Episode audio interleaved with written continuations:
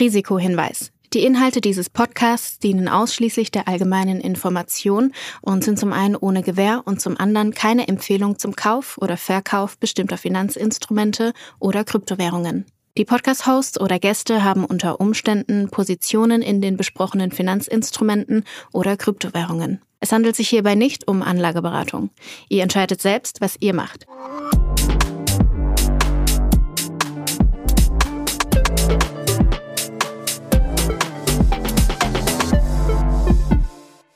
Es ist Folge 81 von Alles Coin, nichts muss. Julius, Folge 81 ist keine Zahl, über die ich lange groß philosophieren kann, ist keine Jubiläumsfolge, deshalb äh, kann ich mir die Intro sparen. Aber ich habe eine ganz andere Thematik, mit der ich oder über die ich mit dir ganz gerne quatschen würde. Du hast mir diese Woche eine einigermaßen kryptische WhatsApp-Nachricht geschickt und zwar Larry the Bull hieß es nur und ich habe parallel äh, alle fünf Sekunden von irgendwie Coinbase äh, Push-Nachrichten bekommen, weil äh, irgendwie krasse Kursbewegungen an den Kryptomärkten waren. Die gingen sogar, die meisten waren positiv. Was zur Hölle war da los? Ähm, also, genau, hallo erstmal, wie geht's dir? ja, ist okay, wir können, wir können, direkt, können direkt einsteigen.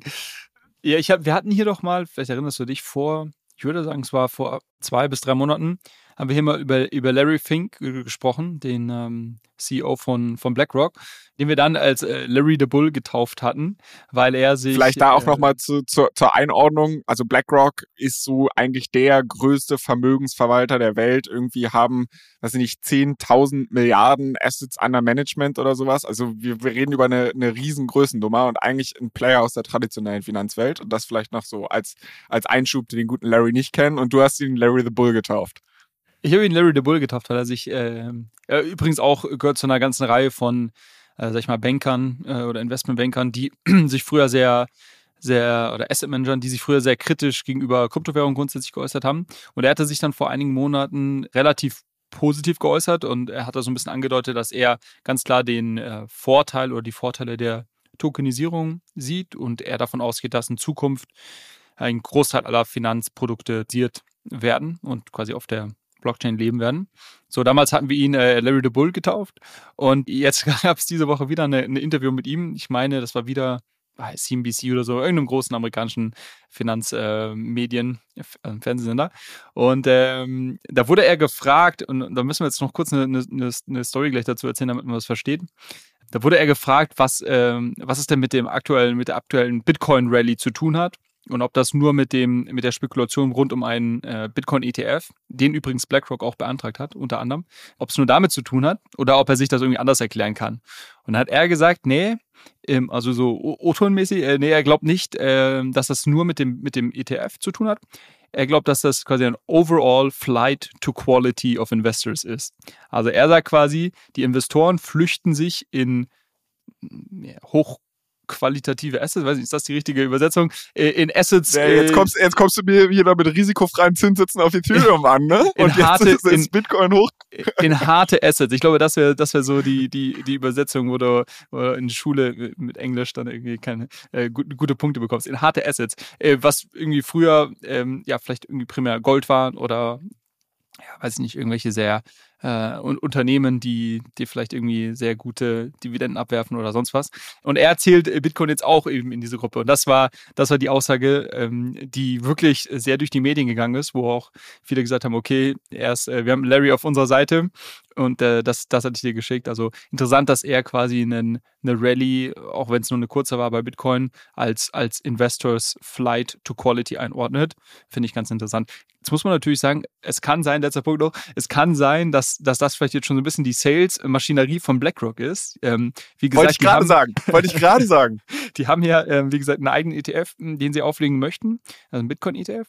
Jetzt kann man natürlich sagen, äh, dass, dass die sich natürlich jetzt schon langsam darum bemühen wollen, dass, äh, dass vielleicht entsprechende Kunden ongeboardet werden oder dass ihren Kunden, ähm, ihren Kundenstamm Bitcoin schmackhaft machen. Das hilft natürlich, wenn der CEO sich dann auch positiv entsprechend äußert. Also das kann natürlich sein. Ich fand es trotzdem sehr entspannt, äh, eine sehr interessante Äußerung. Wir werden das Video oder den, es gab es auf ganz vielen Tweets, aber den einen, den ich dir geschickt habe, werden wir auch in die Show Notes packen, dann kann man sich das mal selber anschauen. Ich fand es, es war ein sehr, eine sehr gezielte Wortwahl, die er hatte und es kam für mich jetzt nicht irgendwie so spontan, ähm, irgendwie äh, spontan rüber. Man muss halt auch dazu sagen, dass Larry Fink einigermaßen medienscheu ist. Also es gibt ja so den ein oder anderen CEO, der da alle fünf Sekunden bei CNBC hockt oder auch ein Warren Buffett, der halt irgendwie seine Investmentweisheiten seit 40 Jahren in der Öffentlichkeit predigt. Das ist halt bei Larry Fink eigentlich nicht so. Also man, BlackRock wird häufig auch als Schattenbank bezeichnet, irgendwie der Player, der im Hintergrund angeblich die Deutschland AG besitzt, weil irgendwie BlackRock eigentlich in jeder großen Aktiengesellschaft halt irgendeinen Anteil drin hat, nicht weil sie irgendwie böse sind und irgendwas kontrollieren wollen, sondern weil sie ihren ja, Kunden einfach möglichst breiten Zugang zu Assets aller Arten geben wollen. Und ich glaube, das muss man halt auch sagen, wenn man versucht, diese Worte von dem Herrn einzuordnen. Äh, Larry Fink wird, glaube ich, weniger ein Krypto-Bulle sein oder ein Krypto-Believer oder whatever, sondern der erfolgt äh, der, oder der verfolgt natürlich seine ganz eigene Agenda. Im Endeffekt ist BlackRock ein Vermögensverwalter und die wollen eine möglichst große Kunden Kundschaft ansprechen und denen halt einen möglichst breiten Zugang zu allen möglichen Assets geben. Und eigentlich willst du, dass sich so ein Vermögensverwalter einigermaßen agnostisch auch positioniert. Also du hast ja kein Interesse, dass du sagst, ja, bei uns gibt's jetzt nur Aktien als Vermögensverwalter, wo du halt über unsere ETFs, über unsere, weiß ich nicht, anderen Finanzprodukte da direkt investieren kannst, sondern eigentlich will BlackRock, BlackRock der One-Stop-Shop werden, wo du hinkommst als, als, als Kunde und sagst, pass mal auf, ich habe hier mal eine Milliarde, die muss irgendwie in den Markt, kümmert euch drum und dann willst du natürlich möglichst breites Exposure haben und deshalb muss man vielleicht auch so ein bisschen diesen Weg ebnen und da ist natürlich auch für BlackRock eine ganze Menge Kohle drin. Also das, das vielleicht noch auch, es muss nicht zwangsläufig Technologiegläubigkeit sein, sondern es kann auch einfach bedeuten, dass die die Dollarzeichen in den Augen haben. 100 Prozent, 100 Prozent, ich glaube, äh, genau richtig. Nichtsdestotrotz wäre es, glaube ich, vor zwei, drei Jahren in Ding der Unmöglichkeit gewesen, dass jemand mit dem, mit, der, mit dem Einfluss sich öffentlich so äußert. Also das, das glaube ich, muss man schon auch sehen. Und jetzt haben wir aber jetzt haben wir ein bisschen um heißen Brei drum geredet, denn ich habe schon gesagt, er wurde in dem Interview dazu gefragt, was denn mit der Bitcoin-Rally auf sich hat. Und du hast vorhin schon erzählt, du hast irgendwie deine Coinbase-Notifications, äh, die um die Ohren geflogen sind. äh, was ist denn eigentlich passiert? Und wir haben gerade schon gesagt, oder das haben wir hier schon öfters besprochen, dass äh, es einige Bitcoin-Spot-ETFs gibt in den USA, die gerade, die beantragt wurden, um wo es jetzt eine Frage der Zeit ist, bis die SEC dort zu einer Entscheidung kommen muss, also die Börsenaufsicht. Und ich glaube, der späteste Zeitpunkt ist irgendwie Februar, März nächstes Jahr, so roundabout, äh, wo sie, wo sie das entscheiden können. Und bis dahin gibt es irgendwie mehrere Termine, wo sie es dann auch immer mal wieder verschieben können oder sich nochmal quasi Zeit kaufen können, wenn sie sagen, sie brauchen noch ein bisschen mehr Zeit, um das irgendwie zu beurteilen. Das heißt, das ist so ein so ein Thema, was im Raum steht jetzt irgendwie seit dem Sommer und wo die Leute natürlich entsprechend, äh, der Markt entsprechend nervös ist, ähm, wann es denn dort eine erste Meldung gibt. Und es gab jetzt diese Woche eine äh, Meldung auf Twitter, auf X von ähm, von ähm, Cointelegraph, also auch so ein, so ein Krypto-Magazin oder Krypto-Medium, äh, die gesagt haben, dass der, dass der BlackRock ETF äh, approved wurde das hat dann aus, das, das, hat dann einen riesen, einen riesen ähm, ja, Kursanstieg ausgelöst. Ich glaube irgendwie 8 bis 10 Prozent innerhalb von ein paar Minuten. Und irgendwann wurde dieser Tweet abgeändert und dann stand da quasi reportedly, also quasi wurde angeblich äh, wurde der, der, der ETF der zugesagt und dann war der Tweet irgendwann gelöscht. Und eigentlich war das die ganze Zeit so eine Frage, auch wenn du dir die, die, äh, die, die Kommentare unter dem angeschaut hast, haben alle nur geschrieben so Source? Fragezeichen, weil es gab ja keine Quelle dafür. Es war quasi einfach mal berichtet, wahrscheinlich irgendwie so eine Telegram-Gruppe, wo sie. Also irgendein, irgendein Praktikant den, den äh, Twitter-Account oder X-Account von Cointelegraph ge, gekapert. Äh, genau.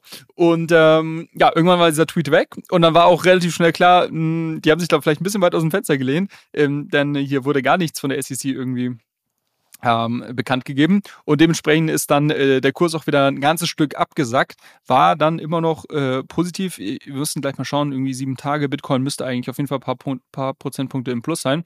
Aber es gab dann scheinbar über 100 Millionen Dollar an Open Interest, also an Leuten, die irgendwie ähm, gehebelt gehandelt haben mit, ähm, mit Optionen oder mit, mit Perpetuals, ähm, die quasi ähm, äh, ja, die quasi dann ihr Geld verloren haben, weil sie halt ihren Margin Call äh, bekommen haben.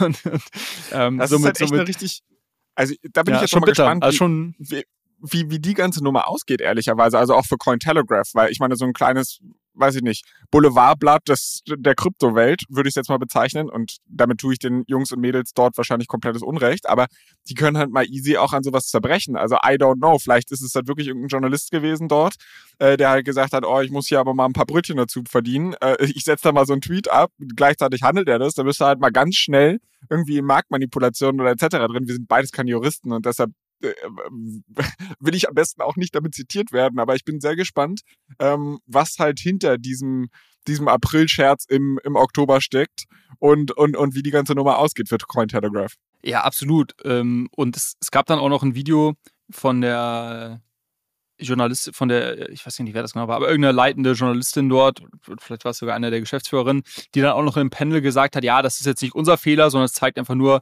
wie ineffizient der Markt ist äh, und so weiter. Und ja, ich glaube, die werden sich dann noch, die werden sich dann noch umschauen. Ich habe gerade nachgeschaut, also über 9%, wir nehmen wieder an einem Freitagvormittag auf, sieben Tage Performance bei Bitcoin über 9% im Plus. Also es hat trotzdem irgendwo seine Wirkung gezeigt oder vielleicht gab es auch andere Gründe. Aber auf jeden Fall war das, war das ganz, ganz spannend zu sehen. Und äh, ja, jeder, der seine Notifications anhatte, der hat sich auf jeden Fall kurz mal gewundert, paar Stunden. Ja, es muss ja nicht nur an dem Tweet gelegen haben. Also an ihrer Stelle hätte ich mich rausgeredet mit Larry the Bull. Weißt du, so ja von wegen, wenn der größte Vermögensverwalter anfängt, da groß Party zu schmeißen, dann ist der vielleicht dran schuld. Ja, okay. Crazy. Dann ähm, finde ich klasse. Da, wir können das gerne weiterhin so machen, dass ich mich über die Woche über nervös machen lasse von meinen Push-Notifications und du mir dann am Freitag die Aufklärung gibst, ähm, weil dann haben gleich alle was davon. Eine andere Sache, die mich nervös macht, ist der Blick in unser Google Doc, mit dem wir hier versuchen, unsere Themen zu organisieren. Und zwar habe ich da so ein bisschen reingeschmult und festgestellt, dass der Begriff Fee steht, wo ich schon wieder Gänsehaut bekomme. Und zwar im Zusammenhang mit Uniswap. Du hast reingetickert Uniswap Frontend Fees. Wieso? Gibt es nicht schon genug Fees oder willst du mir sagen, die werden abgeschafft oder gab es die vorher? Was, was hat es überhaupt damit auf sich? Äh, ja, ist eine tatsächlich, wie ich finde, eine sehr interessante Entwicklung, die innerhalb der Kryptoszene auch sehr, dis, äh, sehr kontrovers diskutiert wurde die letzten Tage. Und zeigt nochmal, wie ich finde, ganz schön auf, wie unterschiedliche Geschäftsmodelle in der Kryptowelt aussehen. Deshalb dachte ich mir, das ist vielleicht ein ganz schönes Beispiel, was wir hier mal besprechen können. Über Uniswap haben wir hier schon, schon oft gesprochen. Ähm, klar, mit Abstand irgendwie das größte, das größte äh, Protokoll, wenn es um, um dezentrale Börsen geht. Also ein, letztendlich ein Automated Market Maker, was einem ermöglicht, äh, Coins gegeneinander zu tauschen oder Tokens gegeneinander zu tauschen. Und jetzt muss man hier nochmal unterscheiden zwischen Uniswap, dem Protokoll, das sind quasi eine Reihe von Smart Contracts, die irgendwie auf der Blockchain leben, die irgendwie hin und wieder mal geupdatet werden. Also wir haben ja auch schon mal darüber gesprochen, dass es jetzt Uniswap Version 4 announced wurde vor, ich glaube, zwei Monaten, die aktuell noch nicht live ist, aber aktuell sind, sind wir quasi noch in der Version 3. Also irgendwann wird es quasi eine neue Version geben. Ähm, und es ist quasi dann ähm, die, quasi ein Update und ähm, ein Update des, des, des Protokolls man kann dann trotzdem noch das alte nutzen, aber in der Regel ähm, ähm, bewegt sich die Liquidität, die natürlich wichtig ist, wenn man irgendwie traden möchte, dann immer auf die neueste Version und somit sind die alten Versionen dann irgendwie nicht so, nicht so wichtig. Aber das ist quasi das Protokoll, das ist quasi eine Geschäftslogik letztendlich, die irgendwie als Code auf der Blockchain gespeichert ist und insofern dort quasi bis in die Unendlichkeit lebt. Dann gibt es unterschiedliche Frontends. Also wenn du jetzt heute auf, was ist es, glaube ich, app.uniswap.org oder sowas gehst ähm, oder einfach nur bei Google Uniswap eingehst, dann wirst du wahrscheinlich auf, auf einer Webseite landen, ähm, die dir ein Interface zeigt, wo du sagen kannst, okay, ich möchte meine Wallet connecten und ich möchte irgendwie ja, USDC gegen ETH, gegen ETH oder Wrapped ETH tauschen. Ähm, so, das ist ähm, ein Frontend und das wird natürlich von irgendeinem Unternehmen irgendwie gehostet und gepflegt und so weiter. Und das ist jetzt ähm, ein ganz spannender Unterschied, weil wir haben in der Vergangenheit auch schon darüber gesprochen, dass äh, Uniswap ein sogenannter Fee-Switch diskutiert wurde. Und ähm, worum es da ging, ist quasi, also jetzt muss ich vielleicht nochmal ausholen und sorry, wenn das jetzt ein bisschen komplex wird. Ähm, auf Uniswap ist aktuell so. Das ist alles gut, weil dann habe ich genug, dann habe ich nämlich genug Argumente, wenn ich bei meiner Hausaufgabe aushole. Dann kann ich sagen, du hast jetzt 20 Minuten monologisiert, jetzt darf ich auch, du Arsch. Aber mach bitte weiter. ich, glaub, ich hoffe, hoffe, dass es nicht 20 Minuten braucht. Ähm, äh, auf Uniswap, dem Protokoll, also dieser Infrastruktur an Smart Contracts, die auf der Blockchain leben, gibt es aktuell kein Einkommen. Alle, ähm, alle Erlöse, die ähm, erwirtschaftet werden, werden an diejenigen ausgeschüttet, die Liquidität auf, dem, auf den unterschiedlichen Pools, wo man traden kann, bereitstellen. In der Vergangenheit wurde schon oft darüber diskutiert, über einen sogenannten Fee-Switch. Das heißt, äh, man würde eine zusätzliche Gebühr einführen für jeden, der, der handelt auf äh, Uniswap oder irgendeinen Pool auf dem äh, Uniswap-Protokoll nutzt. Und ähm, diese Gebühr, die ähm, dadurch entsteht, würde dann dem Protokoll zufließen und letztendlich den Uni-Token-Haltern vielleicht. Ne? Weil quasi ein Uni-Token ähm, ist aktuell ein reiner Governance-Token, wo ich quasi über die Weiterentwicklung von dem Protokoll abstimmen kann. Und man sagt natürlich, okay, sehr schön und gut, aber irgendwie müssen wir mittelfristig vielleicht ein bisschen mehr äh, Utility oder ein bisschen mehr Wert äh, diesem Token äh, zuschreiben, ähm, weil aktuell ist es halt ja, schön, ich kann da abstimmen, aber was ist das wirklich wert am Ende des Tages? Ähm, so, und das wurde oft diskutiert. Da wurde sich bisher immer dagegen äh, entschieden, äh, dort eine Gebühr äh, einzuführen. Nicht zuletzt aus regulatorischen Gründen, weil man dann, also wenn man eine Gebühr ähm, einführt und somit Umsätze für das Protokoll erwirtschaftet und die könnte man dann theoretisch an die Tokenhalter ausschütten oder man kann diese äh, bekannten Buyback-in-Burn-Mechanismus machen. Das heißt, das Protokoll ähm, nutzt diese Umsätze, um Tokens den Markt zurückzukaufen und die dann zu verbrennen, was quasi so, eine, so ein Aktienrückkaufprogramm ist, sollte äh, dann theoretisch auch dem, dem Tokenpreis helfen. Ähm, wenn man solche Sachen macht, läuft man in Gefahr, in den USA als Wertpapier oder als Security eingestuft zu werden. Und äh, nicht zuletzt äh, deswegen hat man sich bisher dagegen entschieden, sowas zu machen. Und auch, weil man Sorge hat, dass die Liquidität dann abwandert auf andere Protokolle, wo es vielleicht keine Gebühr gibt. So, das, das zum, zum, zum Thema Protokoll, ähm, Protocol Fee oder Fee Switch. Jetzt gab es aber ähm, diese Woche eben eine Neuigkeit, und deshalb das Thema Fee in unserem Google Doc, dass jetzt Uniswap ähm, Uniswap Labs, die wieder. Die Website mit. Genau. So, die wiederum okay, diese sorry. Website hosten, also die, äh, die, äh, ja, das ist deren Webseite, ähm, die jetzt gesagt haben, okay, wenn du über unsere Webseite tradest, dann werden wir jetzt dort eine Fee einführen, weil wir sind auch ein Unternehmen, wir müssen irgendwie auch irgendwann mal schauen, wo wir bleiben. Ähm, und wir, wir können uns nicht immer nur quasi durch Fundraising oder durch äh, Grants von, dem, von der Uniswap Foundation finanzieren. Und ähm, das ist ganz interessant und die haben jetzt quasi auf gewisse Pools, äh, wobei man sagen muss, das sind alle großen, also letztendlich auf fast alle Trades, die über diese Webseite stattfinden, eine Fee von 15 Basispunkten eingeführt. Und ähm, ich habe jetzt auch schon so erste Hochrechnungen gesehen. Ich meine, das ist jetzt irgendwie ein paar Tage live. Also ich würde jetzt noch nicht aufs Jahr hochrechnen, aber irgendwie haben das Leute jetzt schon gemacht äh, und haben gesagt, ja, irgendwie kommt man, ich weiß nicht, was ich gelesen habe, irgendwie 50, 60 Millionen äh, äh, Runrate oder sowas. Das schauen wir uns mal in zwei, drei Monaten nochmal an, wenn wir ein bisschen mehr Datenpunkte haben, aber vielleicht mal so als erste ähm, als erste ähm, Marke, die man da mal gehört hat. Und das ist jetzt natürlich interessant, weil einerseits haben Leute gesagt, okay, wir finden das super, weil wir müssen irgendwie uns mal in, in dieser Industrie weiterentwickeln und müssen wirklich nachhaltige Unternehmen schaffen, die irgendwo äh, äh, Cashflows generieren, die irgendwie vielleicht profitabel sind. Ja? Und ähm, weil ansonsten ähm, ist das hier so ein, irgendwie so ein Circle Jerk und wir schütten immer nur irgendwelche Tokens, wir schütten immer nur irgendwelche Tokens aus, aber irgendwie entsteht kein Wert. Das war so die eine Seite der Leute, die gesagt haben, hey, wir finden das der richtige Schritt. Es gab aber auch die andere Seite der Leute, die gesagt haben, warte mal, äh, die Company, äh, die quasi ähm, Eigenkapital rausgeben hat an Investoren in der Vergangenheit, an große VCs, die äh, wollen jetzt Umsätze machen und nehmen sich jetzt hier eine Gebühr, aber die Tokenhalter, die, die ihr quasi Token verkauft habt, die kriegen keine Gebühr, weil ihr Angst habt, irgendwie als Wertpapier eingestuft zu werden. Und ähm, somit ist das quasi ein weiterer Schritt, der irgendwie den Token wertlos macht. Ähm, und die haben so, da gab es eine ganze Reihe an Leuten, die gesagt haben, okay, irgendwie passt das nicht ganz zusammen. Und irgendwie haben wir hier ein System geschaffen, wo es auf der einen Seite Tokenhalter gibt und auf der anderen Seite Leute, die Eigenkapital an Uniswap Labs halten. Und das sind so ein bisschen so eine Zweiklassengesellschaft und ist eigentlich nicht ein wirklich gutes Anreizsystem. Und das, das, das zeigt so ein bisschen, letzter Punkt, dann bin ich auch fertig mit meinem Monolog, das zeigt so ein bisschen die Komplexität von vielen ähm, Kryptosystemen oder, oder Kryptoprotokollen, die ja in der Regel läuft das immer so ab, es gibt quasi irgendwie eine Reihe von Gründern, die tun sich zusammen, gründen ein Unternehmen ja, und ähm, nehmen dann irgendwie Venture-Geld auf, das heißt, die haben Eigenkapital im Unternehmen, was sie verkaufen oftmals. Die wiederum bauen Software, die sie dann ähm, auf der Blockchain speichern und dezentralisieren im Sinne von, okay, es wird ein Token geschaffen, es wird eine dezentrale Governance-Struktur geschaffen und dann hast du so zwei unterschiedliche, äh, hast du einmal quasi die, das Unternehmen und hast du einmal das Protokoll, was quasi als dezentrale Entity über eine DAO gemanagt auf der Blockchain lebt. Und ähm, dann äh, lebt das quasi so, so weiter und du hast irgendwie diese Unternehmen, die aber natürlich irgendwie auch Cashflows generieren müssen und so weiter und so fort. Und ich finde, das ist ein ganz schönes Beispiel, was so ein bisschen die Problematik zeigt, wenn du Equity plus Token hast, versus es gibt auch andere Protokolle, die gar kein Equity haben, sondern die von vornherein gesagt haben, okay, wir verkaufen Tokens an dem Protokoll. Also wenn du bei uns investierst, ähm, kriegst du quasi ähm, einen, einen Warrant, sobald es den Token gibt, kriegst du quasi deine Tokens. Es gibt gar kein Equity und dann hast du gar nicht diese Problematik oder diese Anreize, die vielleicht nicht ganz allein sind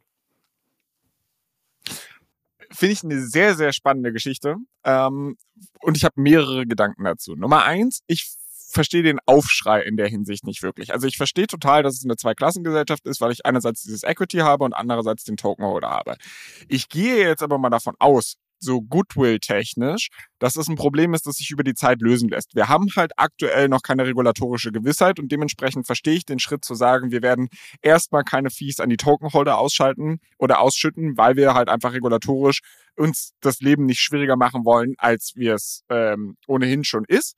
Und äh, wir müssen aber erstmal den ersten Schritt in Richtung Monetarisierung machen und den kriegen dann halt zunächst mal die Equity Holder. Das ist halt von Anfang an so gewesen und ich verstehe halt nicht, der Status quo hat sich eigentlich verbessert. Also du musst ja überlegen, vorher gab es gar keine Fees und deshalb hat man nicht darüber äh, diskutiert wie die verteilt wurden. Und jetzt zeigt man ja eigentlich oder versucht zu verplausibilisieren, so ein Proof of Concept zu machen, zu sagen, guck mal, wir sind in der Lage, überhaupt erstmal Geld zu verdienen. Und dann, sobald wir den regulatorischen Rahmen haben, schaffen wir es auch, diese Zwei-Klassengesellschaft aufzulösen. Wenn ich den Leuten natürlich von Anfang an nicht vertraue und sage, ja, okay, äh, aber das ist halt genau das Problem, wenn du halt von vornherein überhaupt erstmal einen Governance-Token kaufst. Also du hast jetzt nicht mehr oder äh, du, du hast jetzt nicht weniger Gewissheit, als du es vorher nicht auch schon hattest, weißt du? Und das erinnert mich so ein bisschen an dieses, dieses Startup-Mantra, was du auch im Silicon Valley so ein bisschen hast. Und äh, das wird ja häufig auch in, in weiß ich nicht, irgendwelchen Sitcoms wie Silicon Valley äh, parodiert. Aber es ist halt super, super wichtig, als Startup lange Zeit keine Gewinne ma zu machen und du kannst ja auch Verluste machen, weil in dem Augenblick, wo du den allerersten Euro Umsatz machst oder den ersten Dollar Umsatz machst, ist die Vision weg und du wirst an der Realität gemessen. Weißt du, in dem Augenblick, wo du als Startup an einem Produkt rumwerkelst und sagst, ich mache hier die große Vision und der ganz große Schlag und das wird alles total toll, glauben dir alle. Aber in dem Augenblick, wo du den ersten Dollar Umsatz machst, ist es halt so, ja, okay, aber es ist ja gar nicht so Hockeystick, wie wir gedacht haben. Und irgendwie finde ich dieses Beispiel hier so ein bisschen ähnlich, dass man halt sagt, ja, wenn da mal Fees anfallen, dann werden die irgendwie fair auch an die Tokenholder verteilt. Äh, und, und, und jetzt machen wir den ersten Schritt in diese Richtung und alle sagen, ja, ist aber nicht so, wie wir es uns vorgestellt haben. Ja. Weißt du, wie ich meine? Ich finde, äh, richtig äh, ein guter Gedanke. Ähm, ein paar Punkte. Also eine Argumentationslinie, die ich gelesen habe auf ähm, Twitter, ist die, dass Leute sagen, okay, ähm, ist ja schön und gut, wenn ihr hier jetzt 15 Basispunkte als Fee nehmt. Das heißt ja nicht, das schließt ja nicht gleichzeitig aus, dass wir nicht in Zukunft auch auf der Protokollebene Fees nehmen können. Ähm, das Gegenargument dazu ist, dass Leute sagen, ja, aber es gibt irgendwie eine maximale Anzahl an Gebühren, die man als Trader bereit ist zu zahlen. Also du bist vielleicht am Ende des Tages nicht mehr als irgendwie 50 mhm. Basispunkte bereit zu zahlen. So, jetzt ist schon quasi ein signifikanter Teil dieses Kuchens, ist jetzt schon auf dem Frontend, weil dort die Fees implementiert werden. Das heißt, dass das lässt weniger Raum für, für Gebühren oder für Fees auf der Protokollebene. Das ist, glaube ich, das ist, glaube ich, eine, ein fairer Punkt, dass man sagt, okay, genau, dass man sagt, okay, es gibt, es gibt nur eine, Gemenge, eine, gewisse Menge an Gebühren, die ich irgendwie abgreifen kann, weil sonst sagen die Trader äh, irgendwie, okay, ich gehe geh woanders hin, weil das ist irgendwie zu viel. Ähm, das, das, das ist also kein Nullsummenspiel, sondern das eine beeinflusst schon das andere. Ähm, ich glaube, ein weiterer Punkt, den man nicht unterschätzen darf, ist so ein bisschen, was ich als Double, Double Dipping von Equity, ähm, von ähm, Leuten, die Equity halten an Uniswap Labs und auch Uniswap Labs als solches bezeichnen würde. Denn Uniswap Labs hat sich die letzten Jahre über Grants von der Foundation finanziert. Also nicht und, und zuletzt erst wieder. Ich glaube, die haben irgendwie, und das, äh, das muss ich jetzt so ein bisschen aus dem Bauch heraus äh, sagen, aber ich habe die Zahlen nicht im Kopf. Ich glaube, irgendwie 40 Millionen Dollar oder Uni-Tokens, ich glaube Dollar waren es, äh, oder sowas, ein, ein Grant in der Höhe wurde erst vor ein paar Wochen oder paar Monaten wieder ähm, befürwortet, dass quasi die, die Foundation, die quasi die, ähm, die, die Weiterentwicklung des Protokolls, also dieser Smart Contracts, äh, dafür beauftragt ist, hat jetzt letztens irgendwie wieder 40 Millionen Dollar freigegeben für die nächsten, weiß ich nicht, zwei Jahre oder sowas, dass Uniswap Labs als Unternehmen das Protokoll weiterentwickelt. So, das ist quasi ein klassischer Dienstleister, IT, Dienstleistervertrag, ähm, den sie da irgendwie schließen. Ähm, und die werden halt ähm, werden dafür bezahlt. So, das heißt, die wurden bisher immer durch das Protokoll finanziert. Ähm, ganz am Anfang wurden sie von, von, von VCs finanziert. Ähm, und somit muss man sagen, okay, eigentlich sollten die schon schauen, dass sie irgendwo ein bisschen, ein bisschen stärker vielleicht allein sind. Und natürlich haben das ganze Team von Uniswap Labs als auch die Investoren ihren Teil an Unitokens bekommen. Das heißt, äh, die äh, partizipieren jetzt doppelt. Sie haben ihre Unitokens, haben sie vielleicht auch schon verkauft ähm, und versuchen jetzt quasi ein profitables Geschäftsmodell über quasi das Frontend, die App. Also Uniswap hat ja auch eine App, eine, eine iOS-App, die, die wirklich auch sehr gut ist. Und was weiß ich, was sie da alles noch bauen, über quasi eine Reihe von Produkten, die sich an, an Endkunden richten, versuchen darüber noch ein Geschäftsmodell aufzubauen. Und das ist schon so ein bisschen, wo ich sage, es ist, es ist irgendwie nicht ganz klar. Also ich verstehe es, ich finde es auch grundsätzlich gut, dass man hier zeigt, okay, man kann hier ein, ein gutes Geschäftsmodell aufbauen, man kann hier Umsätze machen. Im, quasi ein Frontend für eine dezentrale Börse zu hosten, ist ein gutes Geschäftsmodell. Also das finde ich schon mal geil, wenn wir diesen Proofpoint machen können, wenn wir hier mal nach ein paar Monaten sagen, okay, hier werden irgendwie so und so viel Umsätze erwirtschaftet, das ist irgendwie die, äh, so viel ähm, Menschen brauche ich irgendwie, um das, oder Mitarbeiter brauche ich irgendwie, um das zu betreiben und das ist irgendwie unterm Strich positiv, keine Ahnung. Finde ich spannend. Ähm, aber ich glaube, man darf nicht vergessen, dass es hier quasi ähm, gerade die Equity-Holder, aber auch das Team von Uniswap Labs auch durch die Uni-Token natürlich schon massiv incentiviert wurden in der Vergangenheit. Naja. Aber da, da auch zwei Gedanken in Reaktion drauf. Der erste greift den zweiten Punkt von dir auf. Das heißt, ähm, diese ganze Nummer von wegen, die Foundation hat ja irgendwie auch die Leute durchgeschleppt und man hat den da Grants äh, gedingst etc. pp. Und da denke ich mir halt so, ja, irgendwie selbst schuld. Also ganz ehrlich, wir haben halt häufig hier auch schon darüber gesprochen, so was ein Governance-Token überhaupt wert ist und bla bla bla. Und du kannst ja als Governance-Token-Holder auch darüber abstimmen, im Endeffekt, an wen die Kohle verteilt wird, wenn halt in so einem Protokoll Geld ist, etc. Und wenn du halt aber keinen rechtlich bindenden Vertrag hast, sondern sagst, okay, ich, ich grante dir jetzt halt Geld, um das zu entwickeln. Aber ich weiß, dass du eine private Entität bist mit einer Gewinnerzielungsabsicht und du aus Nächstenliebe mir nicht zwangsläufig irgendwas zurückgeben wirst. Also ich meine, all die Incentives und Anreizstrukturen, die lagen halt vorher schon da. Und bloß weil jetzt die Leute halt gesagt haben, oh, wir haben gedacht, Handshake-Deal, wir geben euch ein bisschen Knete und dann werden wir hier in Symbiose die nächsten 20 Jahrzehnte leben. Das ist halt einfach nicht so, wie Wirtschaft funktioniert in meinen Augen. Und du musst dir halt im Klaren darüber sein, dass wenn du halt eine Spende, sage ich mal, oder eine Art Spende gibst, weil du als Foundation oder was weiß ich funktionierst, eine privatrechtliche Entität mit einer Gewinnerzielungsabsicht, dann musst du damit rechnen, dass die ihren Shareholdern verpflichtet ist und nicht zwangsläufig dem Spendengeber. So, das ist, das ist der erste Punkt dazu. Der zweite Punkt dazu greift jetzt wiederum den ersten Punkt von dir auf, nämlich dieses, in dem Augenblick, wenn sich das Frontend schon, weiß ich nicht, 50 Prozent der Zahlungsbereitschaft abgreift, der, der Trader, dann bleibt fürs Protokoll nur noch die anderen 50 Prozent übrig. Und eigentlich ist es ja wirtschaftlich betrachtet so, es stimmt zwar, dass vielleicht der Amount oder der Betrag ähm, begrenzt ist, den ein Trader bezahlen wird. Die Frage ist aber, wer in dem System die meiste Macht hat, den größten Anteil für sich dazu vereinnahmen.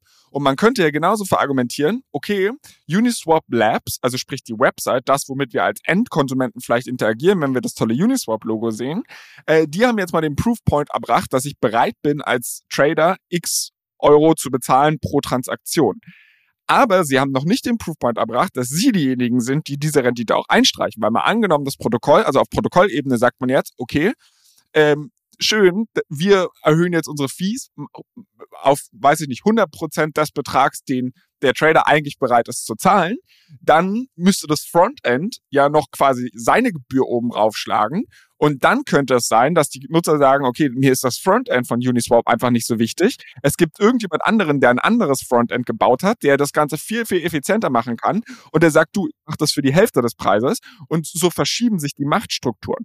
Und das greift, und das ist dann auch mein letzter Punkt, greift so ein bisschen auch das auf, was ich ganz am Anfang noch ein bisschen sagen wollte. Ich finde es überhaupt einen interessanten Move, dass man diese Fee auf Frontend-Ebene erhöht. Weil Vergleich so ein bisschen mit Google. Ähm, wenn ich als End Verbraucher oder du als Endverbraucher auf google.com.de whatever gehst und mit dem Suchschlitz interagierst, dann ist es das Frontend von Google. Aber die wirkliche Magie steht ja in der Suchmaschine dahinter, in der Indexierung etc. Jetzt stell dir vor, Google würde seine Indexierung, seine, seine Technologie im Endeffekt auch Drittanbietern überlassen und sagen, okay, dieses ganze Protokoll machen wir kostenlos, aber wenn du auf google.com gehst, musst du x Euro dafür bezahlen, dort zu suchen. Weil das ist ja im Endeffekt der Move, den den Uniswap jetzt gemacht hat, so wie ich ihn verstanden habe. Also das quasi, wo ich mit der Brand interagiere, wo ich mit deren persönlichen Interface interagiere, da zahle ich Gebühren. Aber wenn ich jetzt einen Developer habe, der dieses Protokoll in ein eigenes, weiß ich nicht, Frontend einwebt, der kann den Service quasi kostenlos anbieten. Und das ist halt auch ein sehr, sehr riskanter Move, der jetzt dazu führen könnte, dass viele Leute aufs Uniswap-Protokoll aufbauen, Uniswap eigentlich kopieren und keine Fees erheben. Also es ist rein, rein businesstechnisch von Uniswap auch einfach ein gewagter ich weiß nicht, Move. ob Google der beste Vergleich ist, aber ich, ich glaube trotzdem, dass was du, was du äh, sagen wolltest, ist, ist richtig. Ähm, und wir werden sehen, weil zum Beispiel ich, ich würde ja eh immer sagen, für mich gibt es keinen Grund, also deshalb auch an all unsere Hörer und Hörerinnen, also geht, ihr solltet nicht unbedingt auf Uniswap gehen und dort im Frontend traden. Nicht wegen dieser Fee, sondern grundsätzlich. Was ich, was ich regelmäßig mache. Was du regelmäßig machst, weil du gerne dein Geld verschenkst. Aber ähm, ich würde immer auf einen Aggregator gehen, der mir quasi, also quasi eine Preisvergleichsseite, die mir quasi über alle Börsen hinweg die Preise vergleicht und mich letztendlich mir den, ähm, den, die beste Execution gibt oder halt den kostengünstigsten Preis für meinen Trade, den ich machen möchte. Und ähm, wo das dann durchgeroutet wird letztendlich, ist mir dann relativ egal. Ähm, ja, genau. Aber deshalb, ähm, vielleicht um, um da einen Schlusspunkt hinterzusetzen, ist, glaube ich, ich glaube, wir konnten so ein bisschen nachvollziehen, warum das eine hitzige Debatte ist. Und es gibt, glaube ich, gute Argumente für beide Seiten. Ähm, ich finde es einfach spannend. Es ist mal wieder ein, ein, weiteres Experiment, wenn man so möchte, das gestartet wurde. Und äh, hoffentlich werden wir irgendwie in, ja, in den nächsten Monaten, Jahren sehen, wie, das, äh, wie sich die Machtverhältnisse verschieben und wer am Ende des Tages hier wirklich die, das große Geld macht ähm, und was das auch für einen Unitoken ähm, äh, bedeutet. Ich glaube, ähm, die Tokenhalter waren eher, eher angepisst diese Woche. Ja, ich würde halt sagen, heul doch äh, irgendwie, also keine Ahnung, weil ich mir halt denke, es war halt irgendwie alles ein bisschen absehbar und finde ich jetzt irgendwie nicht so ein großes Drama, aber dafür kriege ich wahrscheinlich äh, dann demnächst auch einen, einen Shitstorm auf X oder auf dem guten Farcaster. Und das ist eigentlich eine ganz gute Überleitung ähm, zu dem nächsten Thema, worüber wir heute quatschen wollten. Du hast mir nämlich bei der letzten Woche äh, ja eine Hausaufgabe aufgegeben und hast gesagt, pass mal auf, es gibt eine eine Krypto-Alternative zu Twitter und äh, die nennt sich Farcaster. Ich habe sie ausprobiert und würde dir gerne berichten. Bist du bereit? Leg los, bin gespannt. Also ich muss sagen, meine ganze Journey damit war so ein bisschen zwiegespalten, weil ich halt gesagt habe, okay, ich finde X ist jetzt nicht das allerbeste Produkt, aber ich finde es in Ordnung und ich habe jetzt, wenn Elon Musk nicht irgendwie sagt, ja, ich darf nur 1000 Tweets am Tag sehen, habe ich jetzt auch nicht so einen krassen Wechselwunsch, weil ich habe mir irgendwie meine Listen da eingerichtet, wem ich folge, ich weiß ganz genau, welchen Content ich bekomme, ähm, schöne Netzwerkeffekte, die da einkicken und die jetzt bei mir noch nicht dazu geführt haben, dass ich mir irgendwas anderes suchen soll. Jetzt hast du mir aber diese Aufgabe gegeben und ich habe gedacht, alles klar, lege ich los. Ich habe wie immer erstmal gesucht, aber habe den Begriff falsch eingegeben, habe statt Fahrcast nach Fancaster gesucht und kam dann auf so eine richtig shitty Seite, wo mich so ein mexikanisch äh, Fernsehmoderator, ich hoffe, ich tue ihm ja jetzt kein Unrecht, aber mexikanischer Fernsehmoderator angestrahlt hat. Dann habe ich nochmal in unser Doc geguckt und festgestellt, dass das Ding Fahrcaster, äh, heißt. Also für die Leute, die es nachmachen wollen, ähm, bitte achtet aufs konkrete Spelling. Dann war ich auf der Website und ich fand es erstmal ein bisschen komisch, ähm, weil ich wollte mir einen Account erstellen und habe festgestellt, dass es komplett mobile basiert. Also es gibt quasi keine Desktop-App. Das heißt, ich musste erstmal in den App Store gehen und mir das ganze Ding runterladen. Das hieß dann aber nicht mehr Farcaster, sondern War Warpcast. Also war das gleiche Logo, aber hat fand ich auch schon wieder verwirrend. Also mit dem Namen, da müssen sie, glaube ich, nochmal ran. Ähm, und dann ist halt der Prozess ganz normal. Du gehst in den App Store, lädst die App runter und erstellst einen Account. Ähm, was ich ein bisschen crazy fand, wenn du anfängst, den Account zu erstellen, kriegst du eine Seed Phrase. Ähm, also scheinbar wird irgendwie eine Wallet im Hintergrund für dich ja generiert mhm. oder sowas. Und ich musste dann halt meine Seed Phrase erstmal speichern, was ein bisschen blöd war, weil ich gerade ein neues Telefon habe. Mein ach, äh, war painful. Aber auf jeden Fall, ich habe dann meine äh, Seed Phrase bekommen und dann erstellst du halt ganz normalen Account, wie du es bei bei Twitter halt auch machst. Dann musst du einen Nutzernamen eingeben, ein bisschen Interessen etc. Was ich allerdings krass finde, und das hast du, du Hund mir vorher gar nicht gesagt, die ganze Nummer kostet Geld. äh, und zwar ein Dollar also deshalb war es verkraftbar. Es kostet ein Dollar pro Monat und es wird jährlich abgerechnet. Das heißt, ich musste 14 Euro umgerechnet ähm, jetzt mit einem Mal hinlegen. Witzigerweise über Apple Pay. Also es war nicht irgendwie kryptonativ, was den Vorteil hatte, dass das Onboarding relativ easy war und ich jetzt nicht irgendwie mit meinen Wallets da noch connecten musste oder so. Ich muss, Aber ich, ich muss dich kurz unterbrechen. Ich habe in der Sekunde gerade meine Abrechnung für äh, Twitter Premium bekommen, irgendwie 9,50 Euro im Monat. Von daher es ist es immer noch viel, viel günstiger als, als Twitter. ja, ja, klar. Sorry, das war gerade ein lustiges. Wir, wir, kommen, wir kommen ja noch zu den Dings, ob es auch ebenbürtig zu Twitter ist. Ne? Also bloß weil etwas günstiger ist, ist ja nicht gleich äh, auch besser. Aber ich muss sagen, ähm, also diesen einen Dollar, der wurde mir dann auch verargumentiert von wegen, wir versuchen halt damit äh, ja Spam und Bots und so weiter zurückzuhalten und gerade im Crypto-Space, wo das ja relativ verbreitet ist, glaube ich, keine so dumme Nummer. Auf jeden Fall, ich habe es dann bereitwillig bezahlt, alles für die Hörer und für dich hier natürlich. Äh, habe dann, dann mein Profil eingerichtet und dann war ich in der App drin und habe erstmal gedacht, wie beschissen ist das denn? Weil es war erstmal alles leer. Ähm, nothing to see here. Ähm, dann habe ich die App einfach nochmal neu gestartet und zack, boom, war auf einmal alles. Also dann habe ich auf einmal ein Feed gehabt und so weiter und so fort und das war ganz cool. Erster Eindruck, es ist original. Original X. Also wirklich so, wer sich in der X-App auskennt oder Twitter-App auskennt, der wird bei Farcaster, es ist komplett dieselbe Experience eigentlich. Also vielleicht ist ein Button mal eine andere Farbe und vielleicht ist er ein ganz kleines bisschen anders angeordnet, aber ansonsten der Feed sieht exakt genauso aus. Was ich super schön gelöst fand in der ganzen Nummer, war, sie haben das Empty Room Problem ähm, sehr gut gelöst. Also ich kann mich noch dran erinnern, ich habe mir Twitter bereits schon meinen ersten Account vor zehn Jahren gemacht oder so und fand es super uncool weil keine Freunde von mir drauf waren. Und wenn du dich halt angelockt hast, dann hast du erstmal nichts gemacht. Und Twitter hat dich zwar da versucht zu motivieren, irgendwie Leuten zu folgen, damit du die App halt auch benutzt. Aber es hat bei mir irgendwie nicht so richtig funktioniert, weil ich dann halt so ja, irgendwelchen Nachrichtenmedien gefolgt bin, aber es war irgendwie nicht die richtige X-Experience, die ich heute habe und ich bin dann nie wieder raufgegangen. Und hier ist es halt so, du folgst automatisch 50 Leuten auf Basis deiner Interessen, ähm, was halt dazu führt, dass dein Feed schon äh, ja bevölkert ist und du musst dann halt aktiv diese Leute, denen du halt nicht folgen willst, wieder entfolgen. Finde ich aber jetzt nicht so, finde ich nicht so schlecht und finde ich smart gemacht. Ähm, was ich festgestellt habe, Vitalik Buterin äh, ist auch auf äh, Farcaster. Ähm, dem folge ich bin sein 11.100. Follower. Äh, ich habe es gecheckt, weil ich ihm aus Versehen entfolgt bin, weil ich und, und so weiter. Ähm, ich muss aber sagen, auch hier wird es wahrscheinlich das gleiche Startproblem geben und da kommen wir nämlich genau zu meinem ersten von zwei Kritikpunkten.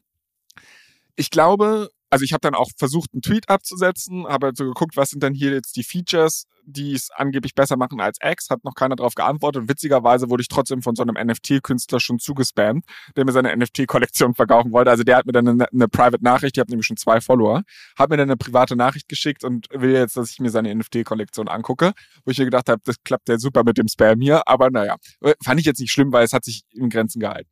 Aber der Kritikpunkt, den ich so ein bisschen habe, und dafür kann das Netzwerk überhaupt nichts, aber das ist ein kranker Mode eigentlich, den, den X hat. Ich habe gerade beschrieben, dass wo ich mir vor zehn Jahren meinen Twitter-Account gemacht habe, halt so Persönlichkeiten wie, keine Ahnung, Angela Merkel gefolgt bin, weil ich dachte, ah ja, kenne ich und äh, kannst ja politisch mal so ein bisschen hier on top of the news bleiben. Äh, und dann halt festgestellt, es interessiert mich absolut überhaupt nicht, was Angela Merkel twittert. Ähm, und das ist so ein bisschen das Ding, was für mich die X- oder Twitter-Experience ausmacht, ist nicht Vitalik Buterin zu folgen, sondern ich habe so kleine Indie-Hacker oder Leute, die halt irgendwie so krasse Trades machen in der traditionellen Finanzwelt, die mit Options irgendwie wilde Strategien ausprobieren und so eine Geschichten und die vielleicht nur 1000 Follower haben und die habe ich durch durch jahrelanges Twitter nutzen und immer mal wieder wurde das in meinen Feed gespammt und dann habe ich halt mir wirklich Listen an coolen Leuten zusammen kuratiert, ähm, was für mich halt diese ganze Feed-Experience bei X sehr, sehr gut macht. Insbesondere, weil ich auch das Gefühl habe, dass der Feed-Algorithmus in den letzten Wochen wieder viel, viel besser geworden ist. Und ich halt wirklich sage, okay, da sind so viele interessante Nuggets drauf. Und ich glaube, ganz am Anfang wird meine Farcaster-Experience halt eher so sein, dass ich halt diesen klassischen Leuten wie Vitalik folge, wo ich mich jetzt aber nicht so krass für, für solche Leute interessiere ich mich einfach nicht so heftig. Und ich glaube, das ist ein Problem, das erst die Zeit lösen wird, wenn man mehr darauf verbringt und hast die wirklich coolen Leute Hast du irgendwelche, hast du irgendwelche Features gesehen oder irgendwas in der App gesehen, wo du sagst, okay, das, es macht Sinn, dass das auf irgendwie auf einer Blockchain läuft ähm, und das ist genau mein zweiter Kritikpunkt. Okay. Ich habe überhaupt nicht verstanden, was daran jetzt die Krypto-Alternative ist. Also I don't get it, so weil ich habe nichts, äh, also wirklich überhaupt nichts. Ähm, ich glaube, ich weiß nicht, ich gucke hier gerade mal so rein. Ich glaube, der, der, der Hauptpunkt ist, gefunden. ich glaube, der Hauptpunkt ist, dass dein Profil dir gehört.